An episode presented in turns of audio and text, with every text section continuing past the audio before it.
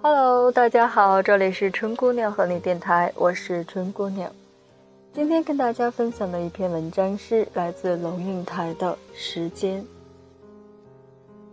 一阵秋雨一阵凉，在还没有意识到夏天的流逝，秋天就这么匆匆地迈着脚步走来了。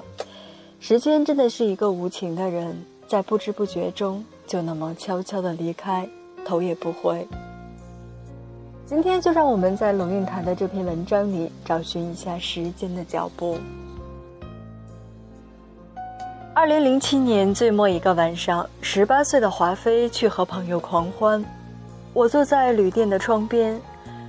泰国北部冬季的天空洁净，尤其当城市的灯火因贫穷而暗淡，星星就大胆的放肆了，一颗一颗堂堂出现。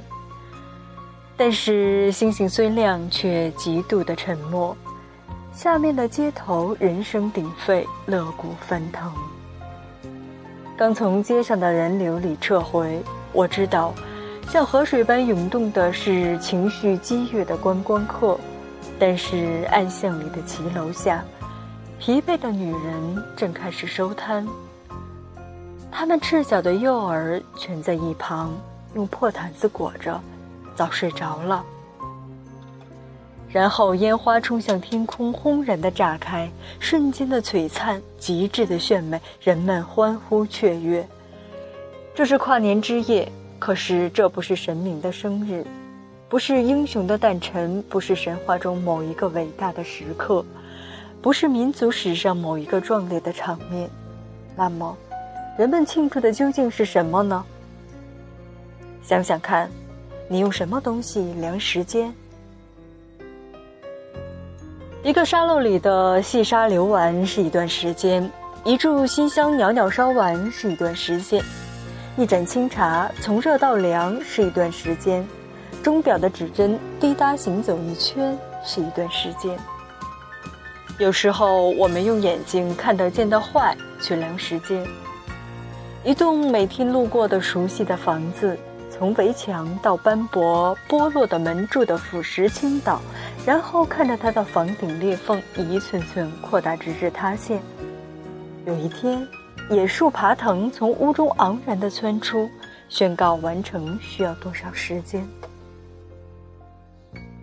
有时候，我们用非常细微的动去量时间，星星的行走、潮水的涨落、日影的长短，不都是时间的灵气？在香港的海边，我看每天金星出现在海平线的点。冬天和夏天不同，在台北的阳明山上，我看夕阳下沉时碰到的观音山脊的那一刹那。春天和秋天也不同。你是否也用过别的量法？孩子小时候，我在他们卧房的门檐上挂一个一点五米高的木板量尺。每一年孩子的生日，让他们站在门沿背对着尺，把他们的高度用小刀刻下，于是刻度一节一节的升高，时间也一节一节的在走。南美洲有一家人，夫妻俩加五个孩子，每一年的同一天，一家七口人拍一张大头照，三十年不曾间断。三十年中，红颜夫妻变成了老夫妻，可爱纯真的婴儿变成了心事重重的中年人。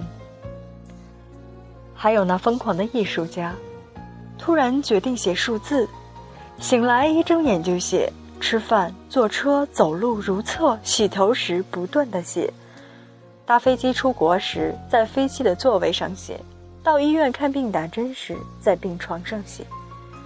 到教堂做礼拜时，在教堂的长板凳上写，每分每刻每时写，每天每月每年写，数字越写越大，字符串越来越长。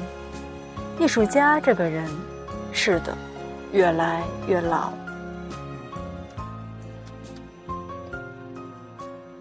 写无边落木萧萧下，不尽长江滚滚来的时候，杜甫不是还记录时间吗？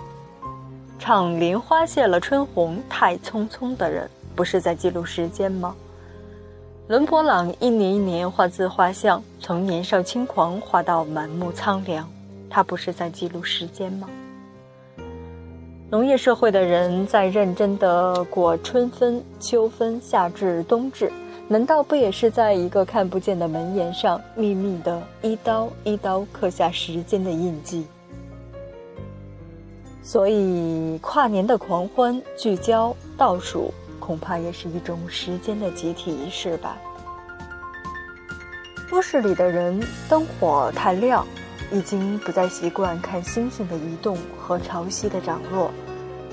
他们只能抓住一个日期，在那一个晚上，用美酒、音乐和烟花，借着人群的吆喝彼此壮胆，在那看不见的门檐两尺上刻下一刀。凌晨四时，整个清迈小城在宁静的沉睡中。